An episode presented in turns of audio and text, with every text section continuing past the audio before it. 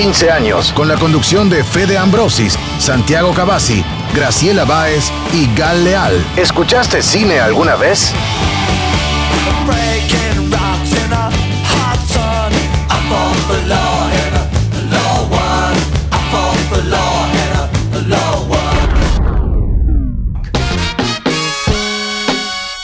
Muy buenas tardes, bienvenidos una vez más a Ópera Prima, programa de cine de Radio Universidad, como todos los sábados de 15 a 16 horas. Escuchá el mejor cine regional, el mejor cine latinoamericano, acá en Radio Universidad. ¿Cómo andan? Santi, Grace, un gusto hablar y tenerlos acá en la mesa virtual de Ópera Prima. También el gusto de, por supuesto, estar en ópera. Bueno, claramente eh, atravesado fuertemente, como comentamos hace unos minutos antes de arrancar por todo este contexto tan extraño que nos toca vivir, atravesar, que uno piensa, no sé, son esas cosas que uno ve en los libros de historia, ¿no? Que le pasó a gente hace 100, 200 años y que hoy, no sé, nos cuesta mucho asimilar, pero bueno, esperemos que gracias a los avances tecnológicos, científicos que hemos tenido, se pase lo más rápido posible. Pero bueno, mientras tanto también un poco, además de la pandemia, siguen ocurriendo un montón de cosas y también nos damos la tarea de, pensar este mundo desde la producción cinematográfica. Sí, bueno, eh, otro sábado compartiendo con ustedes también. Eh, coincido con lo que dice Santi, es como que uno al principio estaba como súper adaptado y trataba de verle lo positivo a todo, cosas que uno tenía pendiente para hacer, las pudo hacer, decorar, ordenar, eh, hacer, no sé, autoevaluación, estar con uno mismo, pero llega un punto en que ya no sabemos cómo dar cuenta de esta realidad porque para todos es nuevo y nos quedamos sin sin marco conceptual para, para, encerrarlo de algún modo en, en, algún esquema. Y como creo, yo creo que a esta altura, quienes lo pudimos llevar bastante bien, es como que ya nos quedamos sin, sin recursos. Entonces, por, por suerte tenemos eh, series, películas, este espacio para poder compartir y encontrarnos. Pero bueno, está siendo difícil. Así es, por lo menos está el cine y las series para por lo menos pasar eh, un buen rato, entretenerse y también aprender mucho, porque con el cine uno aprende eh, no solamente la historia de, las sociedades latinoamericanas, sino también eh, uno la lleva y tratamos nosotros a través de este programa de traerlo al presente, ¿no? Para cruzarlo, para que ese pensamiento que, que hablamos y que criticamos tenga un sentido en este programa y en lo que vemos, ¿no? Vamos a estar hablando, entre tantas cosas, hoy con Fede Sosa, que es eh, un director que hemos hablado mucho a lo largo de estos años. Es el realizador del documental Contra Paraguay o la ficción Yo, sé lo que envenena, que estrena la nueva, su nueva película que se llama Tomando Estado. Así que vamos a estar hablando con él sobre, sobre todo lo que es producir en épocas de pandemia en la Argentina y sobre todo estrenar películas. ¿Vos, Santi, de qué vas a estar hablando? Eh, vamos a estar hablando sobre una película que ya tiene unos cuantos años, pero que lamentablemente sigue siendo vigente desde muchos lugares. Hablamos de Milagro en Milán, una película italiana de 1951, la época esa maravillosa del, neorrealismo italiano que marcó toda una época y además dejó huella para todo el cine universal. Y un poco también una película que reflexiona eh, sobre lo que es la toma de tierra, sobre la pobreza, una pobreza que en ese momento la posguerra, pero que hoy también lo podemos resignificar y reinterpretar desde otros lugares, como por ejemplo lo que está sucediendo en Guernica. Así que vamos a estar un poco pensando esta, esta realidad de las tomas y el derecho al hábitat desde la película Milagro en Milán, una película de Victorio de Sica, que fue premiada en Cannes, además de varias películas de este director que ha tenido un éxito imborrable. Eh, yo voy a estar hablando de Orphan Black, que es una serie canadiense. Eh, también es un poco rara porque es sobre ciencia ficción, pero bueno, teniendo en cuenta lo que nos está pasando hoy en día, que nunca pensamos que íbamos a vivir una situación como esta, es como que esto eh, por ahí nos puede ayudar a, sobrellevar la realidad. Y también vamos a estar hablando de la cumbia rebajada.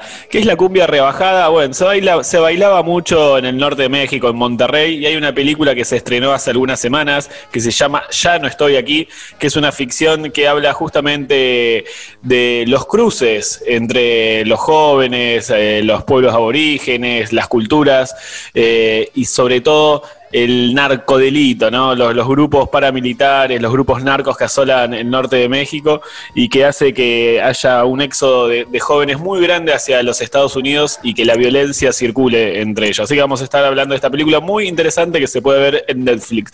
Así que hasta las 4 de la tarde, todo el cine en Radio Universidad. A bailar con la cumbia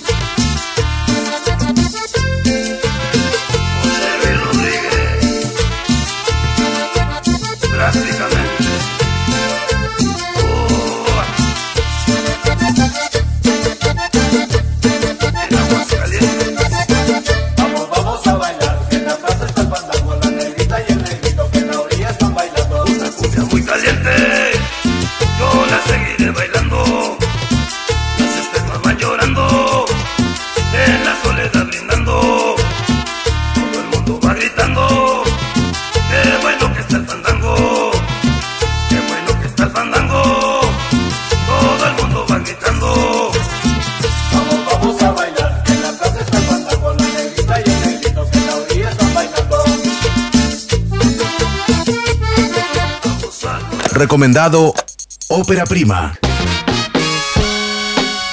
Seguimos en Ópera Prima, seguimos escuchando mucha música de cine como estábamos recién eh, disfrutando, pero nos metemos de lleno en el bloque de Grace. Bueno, yo esta vez les traigo una serie, como les comentaba, eh, canadiense, se llama Orphan Black, se estrenó en 2013 Cuenta con cinco temporadas de 10 capítulos cada una y se puede ver en Netflix. Em, al principio, bueno, es una, serie, digamos, que cuesta entenderla, como la mayoría de las series tenés que esperar hasta el cuarto, quinto capítulo para, para engancharte bien. Y eh, se trata, digamos, el personaje principal, que es Sarah Manning, está mm, interpretada eh, por una actriz canadiense que se llama Tatiana Maslani. Lo que me gustó de esta, de esta serie es que conjuga, digamos, la ciencia ficción tiene que ver con eh, los clones. Y esta actriz realiza la mayoría de, los personajes y hay escenas en donde hasta interpreta cinco personajes a la vez. Esto fue lo que a mí más me, me gustó de la serie, cómo ese, digamos, esa capacidad de esta actriz de poder interpretar más de un personaje muy diferentes todos entre sí, con distintos, digamos, gestos, distintos eh, acentos. Em, y bueno, digamos que la serie se centra en ella, en Sarah Manning, que digamos está bastante perdida en la vida, ha tomado como muchas malas decisiones y eh, en el primer capítulo ella se va, digamos, a una estación de, tren a esperar el tren y ve que una chica idéntica, igual a ella, se suicida. Ella toma su identidad y a partir de tomar su identidad eh, va descubriendo eh, cosas muy extrañas y va viendo que hay otras iguales a ellas que, digamos, de quien no tiene, digamos, noticias de que sean, o sea, sus hermanas, porque ella, digamos, eh, fue adoptada por una mujer y tiene también un medio hermano, digamos, adoptado. Y bueno, está, es muy interesante porque conjuga esto de lo genético y de los clones y, me gusta lo de la serie que, por ejemplo, trata esto de que por más que tengamos el mismo contenido genético, por decirlo así, tiene que ver cómo nos hayan criado nuestras familias de, de origen, digamos. O sea, lo, genético incide, pero en realidad tiene que ver mucho con la socialización y con los personajes que vamos viendo, tienen que ver mucho con, digamos, su familia adoptiva. Siempre que uno habla de, clones como protagonistas, como ese en esta serie, uno inevitablemente se abre ¿no? la discusión filosófica acerca del comportamiento de, del ser humano. ¿Cómo afecta estos clones a, a, los personajes principales y sobre todo su relación entre ellos? Sí, o sea, terriblemente, porque ellos, o sea, descubren eh, o sea, la serie trata de eso, de, de, saber por qué de repente aparecen personas eh, o sea, distintos personajes muy parecidos y bueno, en, ellos quieren, digamos, liberarse de este, de esta empresa que ha generado, que ha hecho un, o sea, ha hecho de ellos un, un invento con eh, ciertas licencias y eh, cierto propiedad de sus vidas. Y sí, o sea, en, en la serie lo que tratan de, de ver es eso, de, de, cómo agentes de laboratorio tienen decisiones y tienen sentimientos y quieren tener una vida independiente, más allá, digamos, de, de ser generados o, o, o, creados en un laboratorio. Y la serie es, es, es bastante como científica, hay mucho, mucho contenido eh, científico que por ahí uno se pierde, pero bueno, o sea, es como que la serie la puedes entender igual porque te vas conectando con alguno de los personajes, te vas encariñando más que con otros, te vas, o sea, encariñando. Entonces es, es como que a, a, los, a los personajes también es graciosa, o sea, si bien tiene mucho drama, tiene como episodios muy graciosos. Y también lo que me gustó muchísimo en la serie es como la edición también, o sea, todos los personajes que ella que encarna, yo veía en uno de los videos que, porque me dio mucha curiosidad, porque en, un momento dudás y pensás que son cinco iguales, o sea, personas diferentes, pero quintillizas, empezás a dudar si realmente es una la que interpreta a los personajes, y sí, es como que se usa un doble, pero ella, o sea, se sabe todos los diálogos, y es, es increíble que se, o sea, se logra creer es, que son distintas personas que están interpretadas. Un ahí, Grace, eh, monumental, ¿no? De la, de la actriz, eh, que su nombre acá está buscando, Tatiana Maslani, es sí. quien interpreta a estos cinco personajes. Y también preguntarte, eh, más allá de, bueno, el claro protagonismo, me imagino mucho del peso de la serie está en, en, su, en el personaje de Sara, que con qué otros personajes por ahí se va vinculando que, y atravesando esta historia. Bueno, ella tiene una hija, eh, digamos, madre soltera, tiene eh, a Félix, que es su hermano adoptivo, eh, está la señora S, que es quien los adopta a ellos dos, y bueno, van apareciendo eh, la familia de cada uno de los clones, no sé, por ejemplo, hay una que está, digamos, está Allison, que está casada y tiene hijos adoptivos y tiene un marido, está Cosima, que Cosima es científica y se relaciona con, con un compañero, un amigo eh, también de una, digamos, de la facultad, está, hay, hay parejas que aparecen a veces de Sarah Manning y a veces de otros personajes que ella, digamos, toma, eh, la, digamos, roba la identidad. Entonces hay un montón de personajes, digamos, que van nutriendo a la historia, pero es como que yo creo que para una actriz es el rol o es el papel soñado, porque hace desde una asesina hasta una científica, hace también, interpreta eh, clones, digamos, transgéneros, o sea, es como que también de, o sea, tiene algunos personajes de, con, digamos, que son, digamos, de diversidad sexual, eh, es, es, bueno, nada, es como que interactúa y es muy rico todo lo que hace y, y yo creo que tiene la libertad para jugar, debe ser, o sea, soñado ese papel me, tomo un poco, interpreto lo que contás Grace como cierta búsqueda de identidad, ¿no? De los distintos personajes, como un poco buscan eh, encontrar quiénes son, ¿no? En esto de los clones, de, si son reales o no, eh, imagino ahí una búsqueda de la identidad, ¿no? Sí, sí, sí. Y me viene al pelo esto que decís, porque me pasaba cuando miraba la serie, hablando, conectándolo con lo del principio, que uno medio que se pierde en esta pandemia o en esta cuarentena, en donde uno ya no sabe cómo reinventarse, debe, o sea, jugar algún papel psicológico también, porque al ver o sea, tantos personajes distintos, pero con la misma cara, es como que a uno le dan ganas de como de reinventarse, o, se puede proyectar, o se puede como resignificar. Eso está, estuvo bueno también, como me generó eso la serie en esta pandemia, en esta cuarentena. Bueno, muy bueno, Grace, la, la recomendación. ¿Dónde se puede ver? Repetilo y el nombre de la serie. Se llama Orphan Black, y está en Netflix. Lo bueno es que están las cinco temporadas ya subidas y ya está terminada la serie, o sea que vos podés entrar a verla y ya sabes que tiene un fin y bueno, eso lo podés administrar vos porque a veces, muchas veces, o sea, uno quiere ver una serie y resulta que no están todas las temporadas completas y uno tiene que esperar un año para que le suban la siguiente, así que esta está para sentarse de verla de, de principio a fin. Hace unas semanas escuché una definición que dice en modo glotón, entonces me parece que es un buen momento, ¿no? Para Orphan Black para verlo en ese estado. Sí, totalmente. Bueno, estábamos hablando de Orphan Black, una recomendación de Grace eh, en el programa de hoy. Y en el próximo bloque, quédate atento porque vamos a estar hablando con Federico Sosa, el realizador de Tomando Estado, que se estrena esta semana en Cinear Play.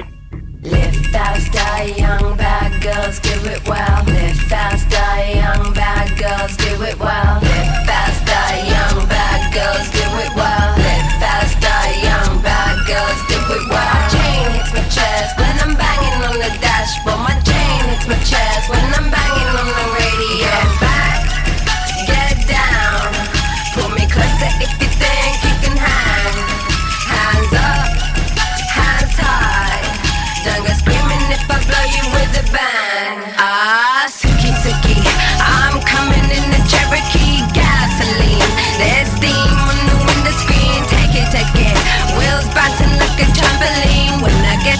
have you trembling. Live fast, die young, bad girls do it well. Fast, die young, bad girls do it well. Fast, die young, bad girls do it well. Fast, die young, bad girls do it well. Chain hits my chest when I'm banging on the dashboard. My hits my chest when I'm banging on the radio. Yeah, back it, back it. Yeah, pull up to the bumper game, with the signal. Cover me, cause I'm changing how to handle on it. My life, but I broke. When I get to where I'm going, gonna have you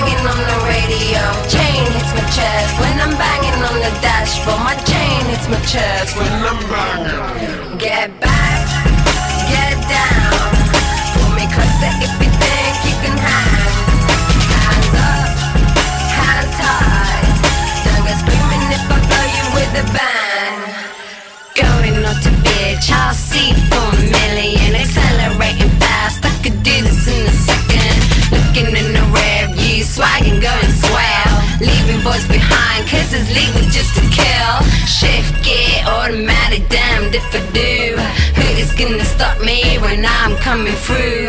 What we got left is just me and you. But if I go to bed, baby, can I take you? Get back,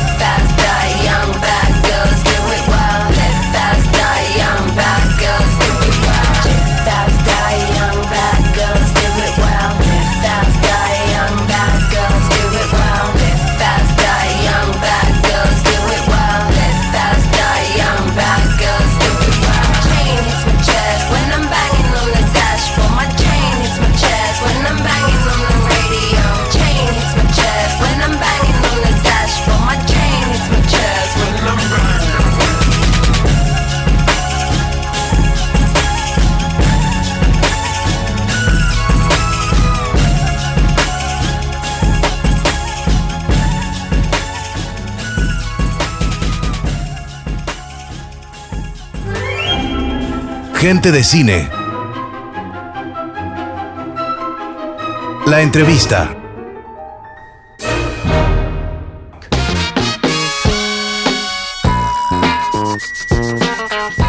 Seguimos en Ópera Prima y como habíamos anunciado en el primer bloque, estamos junto a Fede Sosa, director que siempre que lanza sus películas estamos ahí poniendo el ojo porque nos gusta mucho lo que hace. Recuerden que hemos visto en el FESAL, por ejemplo, contra Paraguay, Yo sé lo que envenena. Así que hemos seguido mucho su carrera y nos pone muy contento cuando sabemos que hay un nuevo estreno, una nueva película de él y de toda su productora, ¿no? Fede, ¿cómo andás? Muy buenas tardes. Hola Federico, bueno, todo bien, por suerte acá, nada, armando todo para, para estrenar la película. Así es, jueves que viene se estrena Tomando Estado, la nueva película de Fede Sosa. Fede, contame un poco cómo nace esta idea, porque también está ambientada en un año que para los argentinos es un año de quiebre, ¿no? Que es el 2001. Sí, sí. Eh, bueno, un poco, primeramente surge de yo, de yo querer hacer una película de un grupo de electricistas, ¿no? De, que laburan en mantenimiento, digamos. Eh, al, principio la peli iba a estar en el conurbano y bueno, y después por razones de producción la, terminamos filmando en un pueblo de la provincia de Buenos Aires.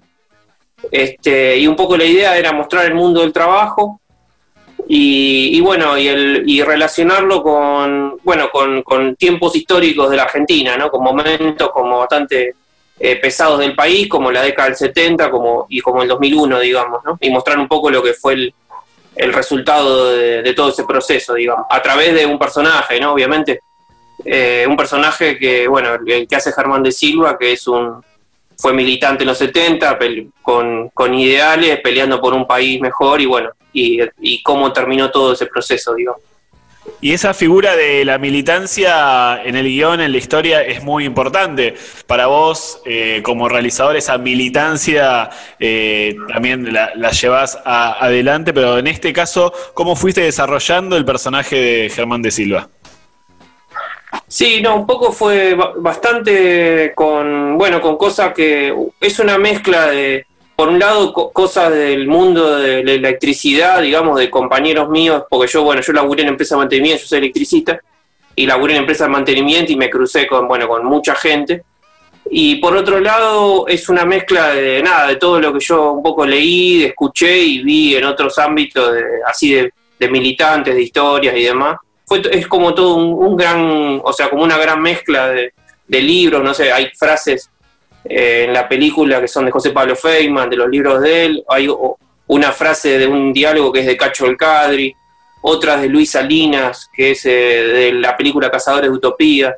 Bueno, un poco es un popurrí de todo este cine político que a mí me gustó tanto y que me marcó tanto cuando era pibe y lo, y lo veía, nada, lo veía, lo vi todo en mi adolescencia, ¿no? Todas esas películas. Y la figura de la cooperativa también es una figura muy importante teniendo en cuenta en 2001, ¿no? Donde Sigue pasando en muchos casos. Cuando hay que ajustar, siempre se ajusta para abajo, ¿no? Con el que menos tiene. Y acá hay un montón de diálogos de Germán de Silva y sus compañeros donde se opone rotundamente, ¿no? A, seguir recortes a, los que menos tienen, que son ellos, los integrantes de la cooperativa. Sí, sí, un poco la problemática ahí, eh, incluso hasta me la, cuando yo estaba armando el guion un poco, viajé a, a Suipacha, que fue donde la, la la película, y eh, hablamos mucho con el Metra Cooperativa, José Luis Kelly, que bueno, que nos abrió las puertas, nos prestó el lugar, nos prestó las grúas para filmar, como fue muy, muy amable él en todo el proceso de la película. Y al mismo tiempo nos iba contando historias y nos iba como más o menos embebiendo el mundo de la cooperativa. Y muchas de estas, y esta, una de las, varias de las cosas que aparecen en el guion final, en, el, en la última versión, son de cosas reales que pasaron ahí en la cooperativa. A mí me gusta mucho el documental también y me gusta cuando nada, cuando voy a buscar locaciones, cuando en este caso justo que era un lugar que yo no conocía, que era un pueblo del interior y demás, nada, me tratar de meter todo eso en la película, ¿no? Y yo vi mucho en los personajes, sobre todo en, la relación, ¿no? De yo sé lo que envenena. Eh, hay mucho de, ese timing en, los diálogos, pero también hay mucho de contra Paraguay, y no lo digo en un sentido literal, sino en el sentido de, de cómo se aborda una época a través de una ficción, a través de un grupo de compañeros que se ven todos los días, que tienen sus problemas, pero ese abordaje que vos lo haces de la dirección, eh, lo siento que está muy bien logrado para dar una radiografía de lo que fue esa época, sobre todo para las nuevas generaciones que por ahí eran muy chicos y, y que encuentran que el 2001 empieza una crisis, termina con una crisis económica y empieza otra etapa ¿no? en la Argentina. Sí, sí, la idea, la idea siempre es contar el cuento, ¿no? Contar la historia, digamos, ¿no? Nunca, nunca bajar línea ni, ni hacer un discurso, digamos, que podría, que podría leerse. Lo principal es como armar, la, armar el cuento, armar la historia, contar la historia y bueno, y lo que subyace un poco, después está todo, ¿no? De lo que uno piensa, las ideas, ¿no? Y todo. Hay que, yo siempre, eh, nada, es como un balance, un equilibrio medio fino que a veces te caes y bajas línea y bueno, otras veces lo superás y lo contás poéticamente, digamos.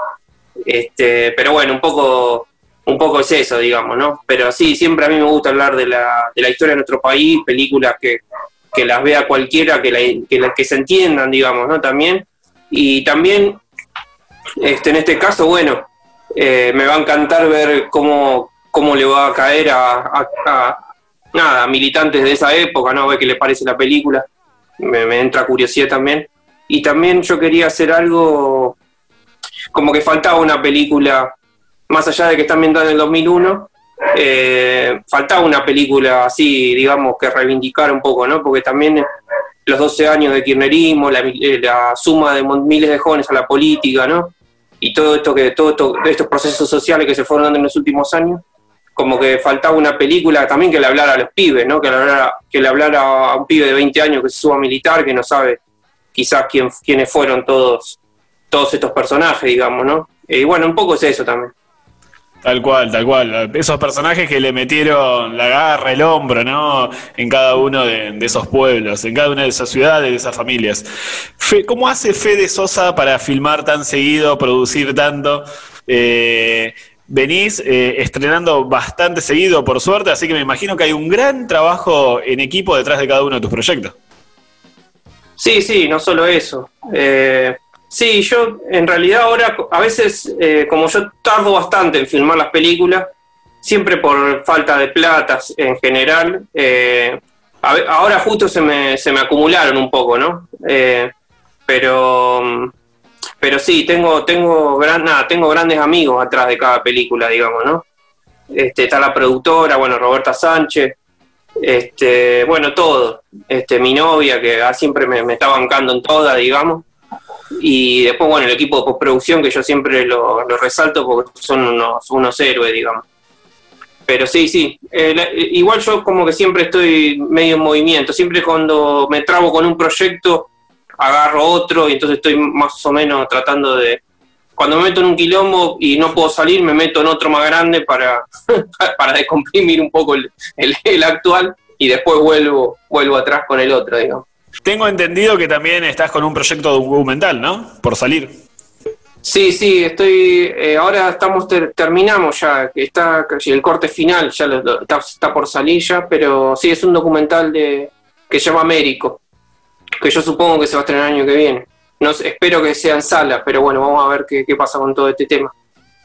Para ir cerrando, Fede, me gustaría que escucharte. ¿Qué es tu sensación al momento de estrenar en esta plena pandemia, en cuarentena?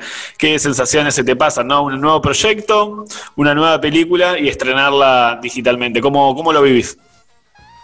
No, por un lado, la parte positiva es que se va, se va a ver en todo el país. Eso es lo más positivo que me, pasa, que lo va a ver un montón de gente que quizás eh, en las salas no, no es factible, digamos, porque uno, obviamente, las salas eh, del interior son muy complicadas y después están los shopping con los multisalas, que es muy difícil acceder para unas películas chicas como la que hago yo, digamos.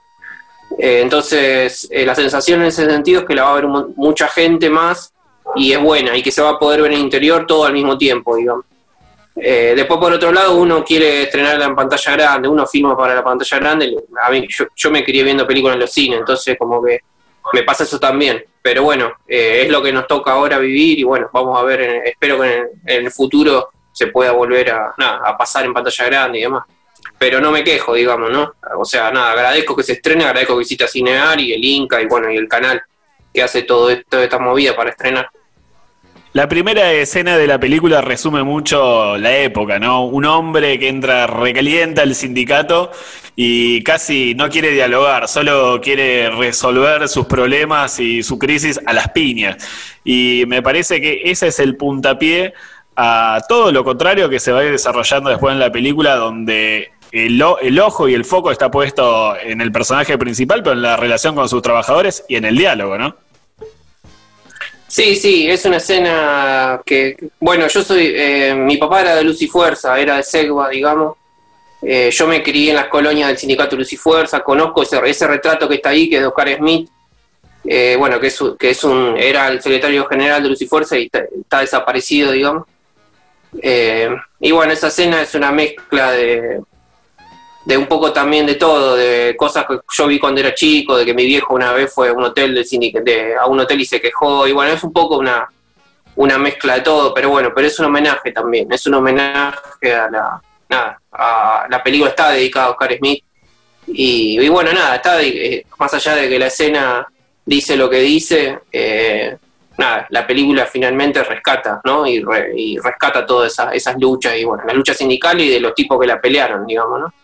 Totalmente de acuerdo. Bueno, Fede, éxitos con el estreno el jueves que viene. Vamos a estar atentos, vamos a estar difundiendo y obviamente viendo la película a través de Cinear. Así que, bueno, los mejores de los éxitos. Eh, saludos a toda la productora también que se lo merecen mucho y a seguir esperando más producciones, en este caso documentales para el año que viene, pero ahora todas las fichas acá en Tomando Estado. Bueno, muchas gracias Fede por nada, por llamar, por la nota y bueno, redes sociales, tomando estado en Instagram y en Facebook para el que quiera seguir un poco los pasos. Un gran abrazo. Gran abrazo Fede, nos vemos. Estábamos hablando con Federico Sosa, realizador de Tomando Estado, película argentina que se estrena el jueves que viene en Cinear, así que atentos, es una gran película argentina que habla sobre todas las cosas de la lucha sindical, de ese obrero que le puso el hombro a una de las peores épocas económicas de la Argentina. Así que gran estreno, gran película de Fede Sosa. Quédate escuchando porque hay mucho cine como siempre en Ópera Prima. El cine tiene el valor directo y salvaje de empujarte hacia adelante darte respiro, de obligarte a vivir. Ópera prima. Ópera prima.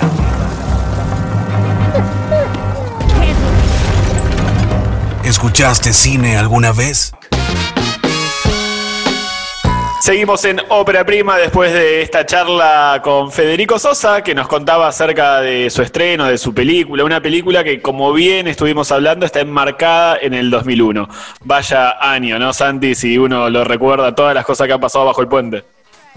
Sí, un año de realmente de fractura social muy fuerte, eh, donde un poco explotó todo de cosas acumuladas y, digamos, no quiero eh, predecir más augurios, pero la verdad que hace años que venimos en una acumulación de, penurias, de, digamos, de, traspiés económicos, de tensión social, que la verdad a uno lo transportan a, la peor de esas épocas previas, ¿no? Y todo lo que tuvimos que vivir. Ojalá haya alguna salida para todo esto viable, pero realmente una situación social sumamente compleja y ojalá le encontremos, eh, por lo menos desde abajo, desde la organización popular, alguna salida para asomar la cabeza. Y hoy trajiste un clásico, pero que habla mucho sobre el presente también. Sí, hablamos de una de las películas más emblemáticas de la historia del cine, del cine universal. Eh, estamos hablando de Milagro en Milán, también de, por supuesto, un director increíble como fue Vittorio De Sica, eh, que algunos pueden haber visto otras películas como Ladrón de Bicicletas, es quizás su película más conocida y que tuvo, taló mucho acá en Latinoamérica. Eh, o Humberto D., eh, películas que tuvieron su dirección, pero además también con un rol importantísimo de, eh, como guionista de Cesare, Sabatini, quien es también autor del guion de esta película, pero además de Milagro en Milán es el autor de un cuento, un cuento fantástico que en periodos durante la Guerra Mundial, como para empezar a situarnos, eh, Sabatini que se dedicaba a la escritura, no tanto publicado al cine, sino más bien a la escritura literaria, eh, había desarrollado esta historia, una historia sumamente fantástica para sus hijos, y un poco hay una apuesta muy importante, muy interesante de Vittorio de Sica en este contexto, que para situarnos imaginémonos lo que es la Italia de posguerra, ¿no? Había terminado la Segunda Guerra Mundial, eh, donde Europa estaba, por supuesto, totalmente arrasada, tanto de vencedores como vencidos. Los, eh, digamos, las ciudades habían quedado totalmente arrasadas. Eh, el caso de Italia era el mismo, además Italia había sido parte del eje, ¿no? junto a, la Alemania nazi, a Japón, dirigida ahí por el nefasto Benito Mussolini, el fascista Mussolini, y bueno, esa Italia arrasada, también, ¿no? Como ha pasado en diferentes épocas en distintos lugares del mundo, las épocas de grandes crisis también a veces suscitan grandes producciones cinematográficas, ¿no? Que interpretan esto. Acá, por ejemplo, lo vimos en Argentina, eh, por ejemplo, con las producciones de Glazer, ¿no? Una época tremenda, pero a la vez apareciendo un Glazer o el cine de la base, eh, o digamos, distintos grupos cinematográficos que logran captar y entender que hay que narrar. Eso, te iba. Justamente eso te iba a decir, eh, captan el momento de la época, ¿no? Y a través del cine, a través de sus guiones, eh, eso lo plasman y, y mirá lo importante que es que pasan las generaciones y siguen siendo tan vigentes como en su momento. Y encima de un modo súper particular, porque en esos años de, posguerra surge lo que se conoció como el neorrealismo italiano, eh, con grandes directores como Rossellini, como Fellini, eh, con eh, Roma Ciudad Abierta, quizás una de las primeras películas más emblemáticas de este movimiento. Un cine que hablaba mucho de, todas las, miserias que estaba viviendo la, gente, la falta de, trabajo, la falta de, un lugar digno para vivir, cómo había quedado realmente arrasada la sociedad. E irónicamente, en esos años, después de bueno, el, fascista Mussolini, logra haber eh, elecciones y un gobierno democrático llega al gobierno la, digamos, el cristianismo, el social cristianismo, se instala en el gobierno y un poco presionan a este grupo de neuralistas italianos a producir películas no tan tristes. Un poco esto que, hemos visto tantas veces en la historia, ¿no? De gobiernos que dicen no mostremos eh, nuestras debilidades o no mostremos lo mal que estamos porque tenemos que incentivar al mundo, que nos vean como que estamos bien, para que vengan las inversiones, algo que tristemente sabemos que, no tiene ningún sentido, ¿no? Porque es un poco mentirse a sí mismo. Entonces, De Sica eh, decide, en el marco de este grupo del neorrealismo italiano, que eran películas realmente con una densidad simbólico-política muy fuerte, mantener esa, coherencia, esa simbología, pero darle una vuelta, una vuelta sumamente irónica, una sátira, eh, como logra Milagro en Milán, que justamente lo que hace es todas esas, penurias, llevarla a la comedia, al humor. Tal como había hecho años antes eh, Charles Chaplin, como habían hecho Buster Keaton eh, o Cantinflas, también para que desde Latinoamérica, eh, reflejando muchísimas cosas de, la falta de, la ausencia de los derechos, de necesidades satisfechas, pero desde un lugar sumamente interesante porque el humor sabemos cómo cala muchas veces en las personas, tiene mucho éxito y a la vez llama a la reflexión en Milagro y Milán sobre lo que sucede.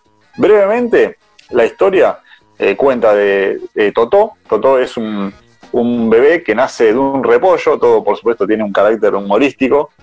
Aparece en un patio, en un patio de una señora bastante mayor, eh, casi como un, como un milagro, digamos. La señora lo adopta. Después tenemos en la introducción unas elipsis que nos muestran, eh, digamos, con mucha audacia, muy rápidamente, qué pasa con el devenir de Totó que rápidamente queda huérfano, va a un, orfanato, después sale del orfanato y entra a la vida, eh, ya adolescente, adulto, en una, vida, en una sociedad sumamente arrasada y el único lugar que encuentra para construirse, para reconstruirse socialmente, es eh, ocupar una tierra, tierras que estaban ocupando otros, otras personas, eh, levantar ahí su casita y un poco él, este Totó, que es un personaje emblemático que, todos eh, se van a encariñar cuando lo vean, es el que un poco organiza a toda la gente eh, y propone darle un orden al barrio, hacer calles, hacer una plaza, que haya un sentimiento de comunidad, que no haya un enfrentamiento entre, entre pobres, sino justamente la fortaleza ¿no? que puede dar la organización y construir esa ciudad. Por supuesto, ¿qué pasa? No? Como, en, como en la actualidad, está, eh, la propiedad privada ¿no? a veces termina siendo eh, termina prevaleciendo por sobre los derechos de las personas. Entonces estas tierras que estaban, uno las ve porque son escenarios reales eh, están sumamente arrasadas, desérticas en las afueras de Milán, de repente aparece un millonario interesado en comprar estas tierras y sobre todo se va a poner muy tensa la cosa cuando descubran que hay petróleo en esas tierras, algo que sucede de manera azarosa, pero que bueno, termina generando toda la tensión que vendrá después con los intentos de, desocupación y un montón de respuestas que van a dar estos eh, pobladores eh, de, este, de este terreno ocupado de manera sumamente fantástica. Hay muchas eh, referencias a, lo que sería hoy el cine fantástico, que era sumamente raro para un cine que justamente hablaba del realismo, ¿no? de, lo que ser en, la realidad que uno puede ver a simple vista. Bueno, hay muchos recursos eh, tecnológicos como sobreimpresiones de personajes medio fantasmagóricos. También hay grandes eh, momentos que uno va a recordar para siempre. Yo creo que esta película no la había visto previamente, he visto otras películas de Zika, pero son películas que uno le van, eh, fotogramas que uno le van a quedar impregnados para toda la vida. Por ejemplo, como para que se imaginen, un momento están ahí en, esta tierra totalmente desierta, la gente viviendo en casitas minúsculas de chapa, y de repente en esa, en esa Milán sombría aparece un rayo de sol. Entra un rayo de sol y todos desesperados van y se agolpan abajo de ese rayo de sol para poder tener un momentito de calor, apelando un poco ¿no? al humor.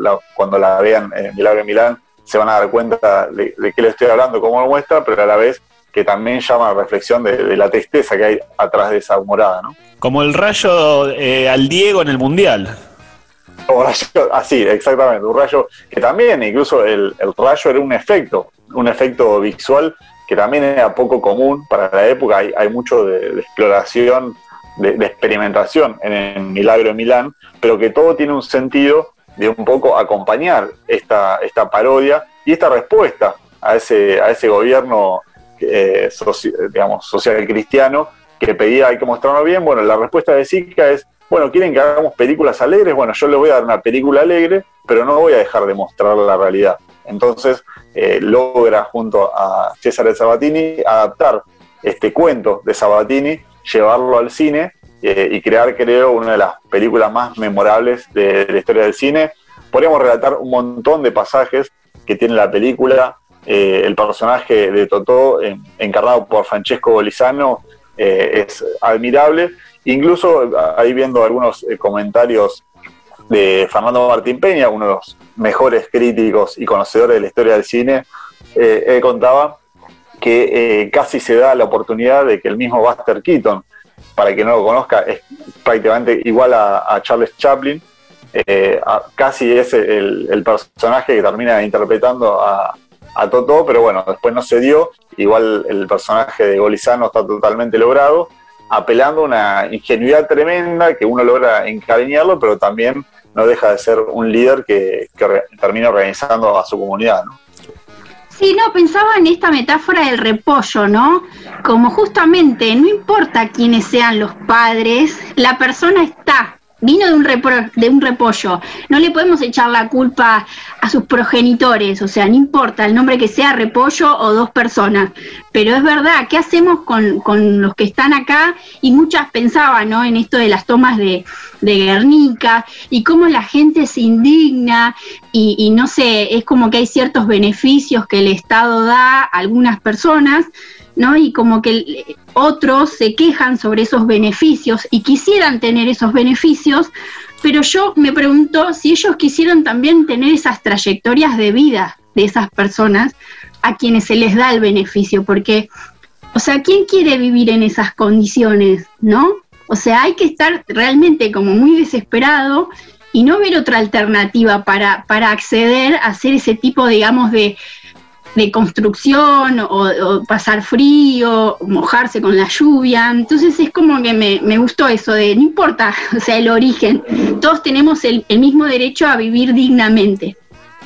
En el caso de Milagro Milán, bueno, vemos a los personajes, por supuesto, como era casi exigido por, por el gobierno ese de turno, eh, mucha alegría, ¿no? La gente, a pesar de que está viviendo cosas que son terribles eh, en este barrio, por supuesto, después se pone peor la cosa cuando viene el, intento de desalojo, un desalojo, eh, que, es con cientos de policías y que terminan, van sorteando a través de un recurso eh, mágico, como es una, una paloma, ¿no? o combaten a la policía con una paloma mágica que le concede todos los deseos, eh, que es un poco eh, como una respuesta también así, en, tono de humor, porque justamente lo que busca todo el tiempo la película es representar lo que sería un cuento de hadas, ¿no? que tiene que ver por eso el nacimiento de un repollo, incluso la película comienza diciendo eras una vez, en un tono así muy de cuento de hadas, y es un cuento de hadas que también, eh, como trasfondo, tiene cosas terribles, ¿no? Hay un, montón de, salidas que son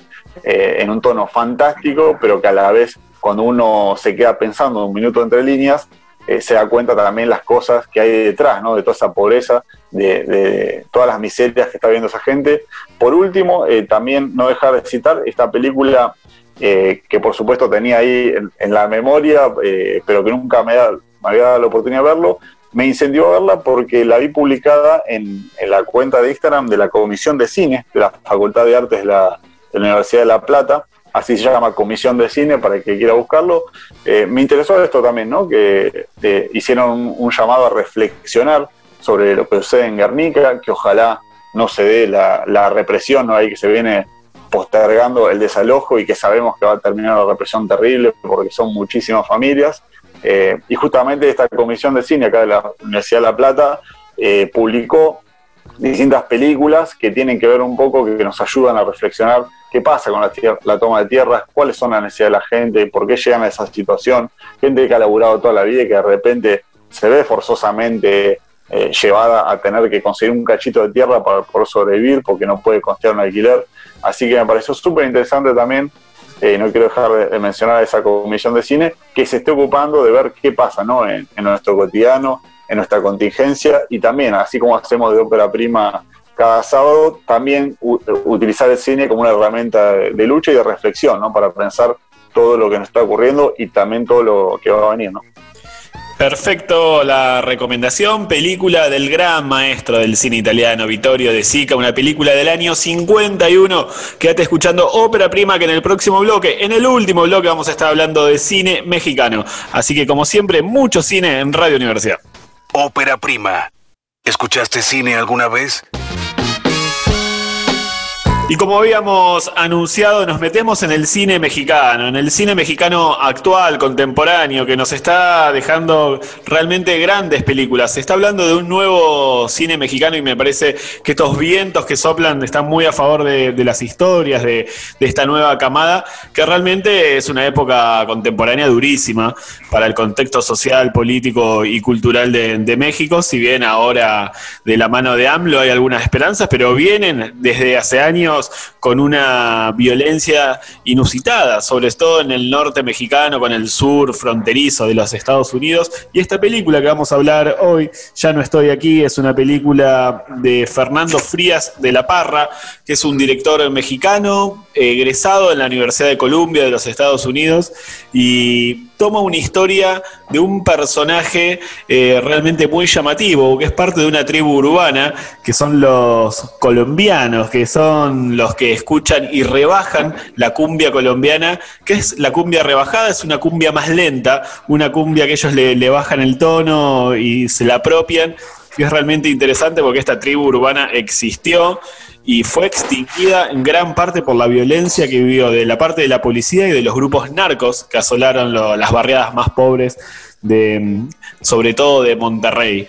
Y este personaje, que por un motivo de, la pandilla que, de lo que es, se enfrentan a los narcos, se tiene que ir de, su pueblo, se tiene que ir de su barrio y va hacia un Brooklyn eh, totalmente extraño para él. Y ahí va a encontrar distintos personajes, como una chica inmigrante coreana o una prostituta que lo cobijan.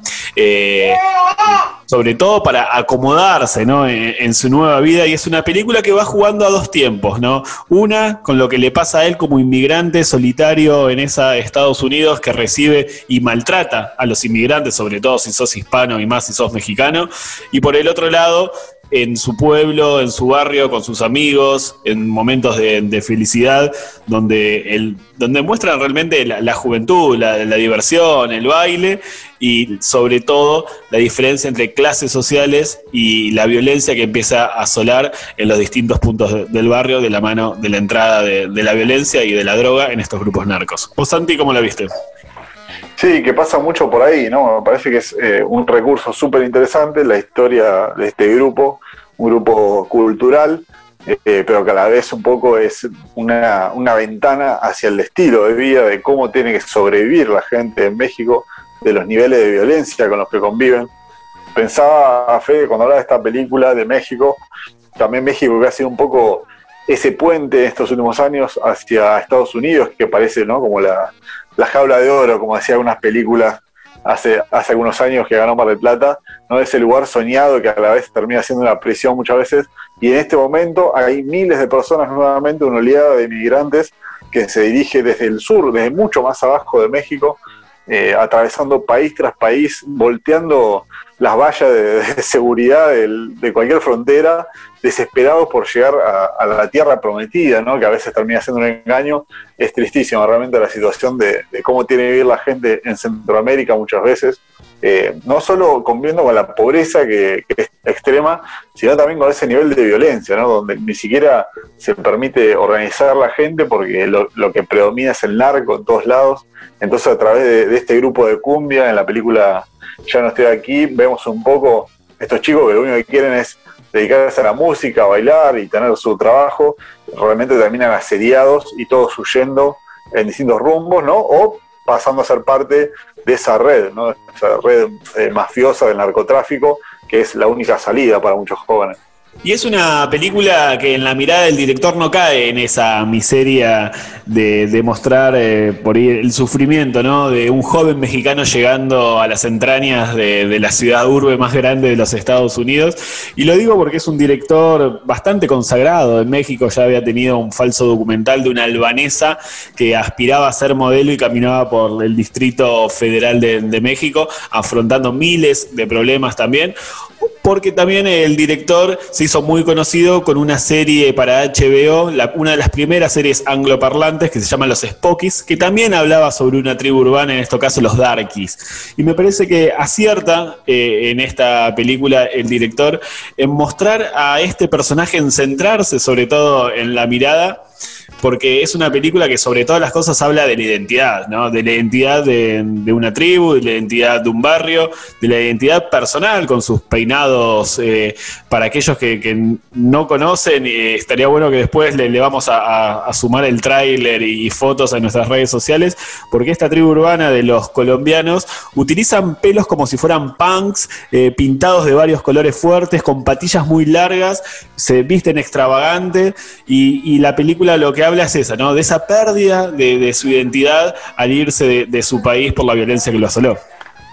Es, fantástico la, manera en que lo narra, ¿no? Porque, como decía Fede, no en ningún momento cae en, lo que se ha llamado la porno miseria, sino justamente, eh, si uno ve la película, hasta tiene un tono alegre, un poco como hablamos de Milagro en Milán, ¿no?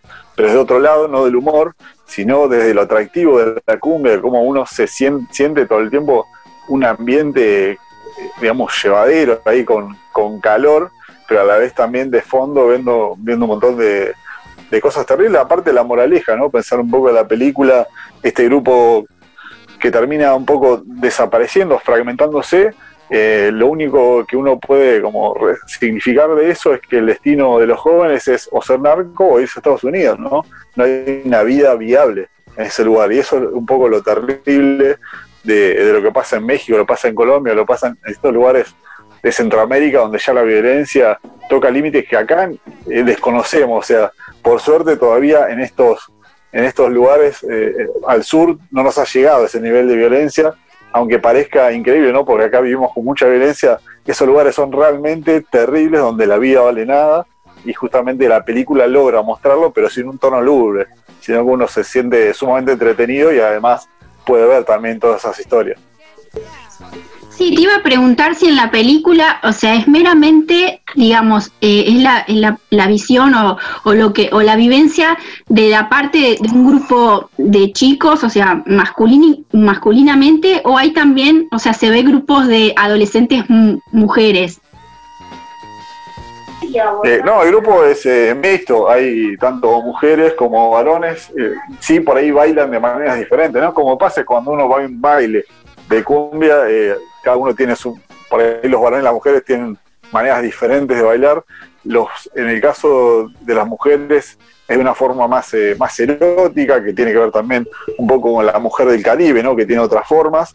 Eh, y también, el, por otro lado, es increíble la manera en que bailan los varones, que parecen como aves, ¿no? No solo desde su aspecto físico, con, con esos pelos medio al estilo punk, con un corte medio muy particular, pero además la manera de bailar, eh, extendiendo sus brazos, agachándose, realmente parecen aves tropicales, es increíble esos distintos Yo momentos que valorando la película. Te preguntaba también porque debe ser distinto cómo se tramita la violencia siendo varón, haciendo mujer, ¿no? O sea, cómo, cómo es- estos personajes, estos chicos, o sea, no es lo mismo afrontar la violencia siendo hombre, teniendo, teniendo que mu- mostrar cierto machismo y cómo las mujeres podemos también tramitar el tema de la violencia. Por eso te preguntaba cómo se muestran, eh, si, si era mixta la cosa. Sí, el, el grupo también está compuesto tanto por mujeres como por varones, donde por lo menos hacia adentro del grupo se ve un total respeto eh, en cuanto al género. Eh, tampoco hay ninguna ningún prejuicio ¿no? en cuanto a los otros, porque digamos, ellos solo les importa eh, poder vivir la vida plenamente desde la música, porque es lo que los moviliza, lo que sienten, y, y no están ahí inmersos, están un poco aparte de ese mundo que alrededor es sumamente conflictivo, pero que afecta tanto a mujeres como varones por igual, de la misma manera, no hay una distinción ahí, sí, por ahí lo que la diferenciación es que un poco el destino de la mujer, como por ahí está bueno que le hace el pie Grace, queda un poco relegado o no aparece más tan explícitamente en la película, más bien se ve que el destino de los varones es terminar con, con un arma automática en la mano, arriba de una 4x4, Claro. eh, siendo parte del narcotráfico o huyendo de eso, y el único destino posible siendo Estados Unidos a, vivir- a vivir precariamente, ¿no? Y hay una anécdota que pinta de cuerpo entero la película, que el director eh, narra que cuando esta película se estrena en el Festival de Monterrey, él va con todos los personajes que realmente no son actores, sino que son realmente eran parte de esa, de esa tribu urbana, ¿no? Los colombianos. Y cuando están yendo para el Festival de Monterrey, los frena la, policía y los, detiene. eh, primero no dejándolo entrar a, a la sala y después no creyéndole que ellos eran parte de la película. Así que eso pinta de que esa segregación eh, racial eh, cruza todo el continente, ¿no? Y cruza no solamente cada uno de los países, sino también a las distintas clases sociales, entre ellas la que narra esta película. Sí, que un poco lo que nos recuerda es que la policía es la misma en todos lados, ¿no? Siempre reprime a los mismos, a los diferentes, a los de abajo. Para eso, para el único que están. Ya no estoy aquí es la película mexicana que pueden ver en Netflix. Increíblemente está dentro del catálogo, porque aparte es una película que circuló muy poco por festivales tanto latinoamericanos como europeos. Así que es realmente una perlita en el catálogo. Así que véanla porque es muy recomendable, ¿no? Para entender la realidad latinoamericana. Bueno, amigues, se nos ha ido el programa. Eh, Grace, Santi, ¿algo más para agregar? No, que fue muy corto el programa de hoy, me pareció que se pasó volando. Se pasó volando. se pasó- Nos queda pendiente ahí que, que vuelvan Grace, Ana y el resto de los compañeros a también darnos su mirada sobre el cine. Así es. Bueno, amigues, a mirar mucho cine durante toda la semana, a mirar cine latinoamericano, a mirar mucho cine argentino, porque plataformas como Contar o Octubre TV están alojando a los festivales de cine, así que hay muchísima programación en cada una de esas plataformas y nos volvemos a encontrar el sábado que viene. Recuerden siempre que el cine no solo se mira, También Se escucha. hasta el sábado.